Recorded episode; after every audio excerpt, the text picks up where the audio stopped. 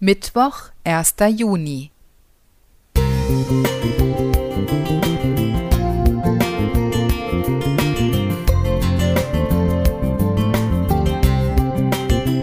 Ein kleiner Lichtblick für den Tag.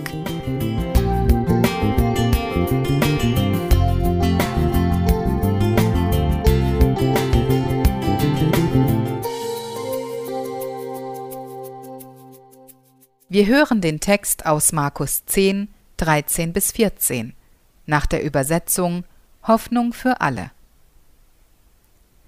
Einige Eltern brachten ihre Kinder zu Jesus, damit er ihnen die Hände auflegte. Aber die Jünger fuhren sie an und wollten sie wegschicken. Als Jesus das merkte, war er empört. Lasst die Kinder zu mir kommen und haltet sie nicht zurück, denn Menschen wie ihnen gehört Gottes Reich.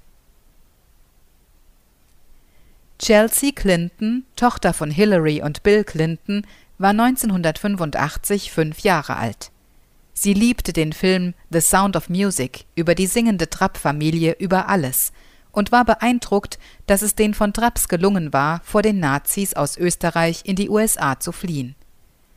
Ebenfalls 1985 wollte der damalige Präsident Ronald Reagan zum 40. Jahrestag des Weltkriegsendes unter anderem einen Soldatenfriedhof in Bitburg besuchen, auf dem auch Mitglieder der SS begraben waren. Da entschloss sich Chelsea, dem Präsidenten einen Brief zu schreiben und bat ihn, nicht nach Bitburg zu fahren, weil Nazis not very nice people, keine netten Menschen gewesen seien. Den Brief dekorierte sie mit ihren schönsten Herz- und Regenbogenstickern. Wochenlang lief das Mädchen jeden Morgen zum Briefkasten, um nach Post aus dem Weißen Haus zu sehen. Sie war traurig, dass Präsident Reagan nicht antwortete und seinen Besuch in Bitburg nicht absagte. Als die Familie Clinton 18 Jahre später selbst ins Weiße Haus einzog, richtete Chelseas Mutter Hillary eine Abteilung ein, die beauftragt wurde, jeden Kinderbrief an den Präsidenten zu beantworten. Nie mehr sollte ein Kind das Gefühl haben, nicht ernst genommen zu werden.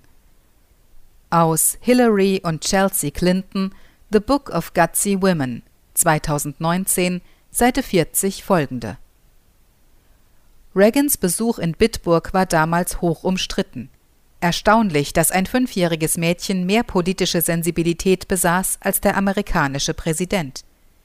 Wie oft unterschätzen wir die Klugheit, das Urteilsvermögen und die Empfindsamkeit unserer Kinder. Menschen wie ihnen gehört Gottes Reich, sagt Jesus, weil sie so offen und voller Vertrauen auf die Welt zugehen. Enttäuschen wir sie nicht. Kinder verdienen Zuwendung, Aufmerksamkeit und Antworten. Machen wir uns die Mühe, ihnen die Welt zu erklären, auch wenn wir selbst vieles nicht verstehen. Doch wir können sie immer voll Vertrauen zu Jesus führen, der sie und uns alle mit offenen Armen aufnehmen wird. Heidemarie Klingeberg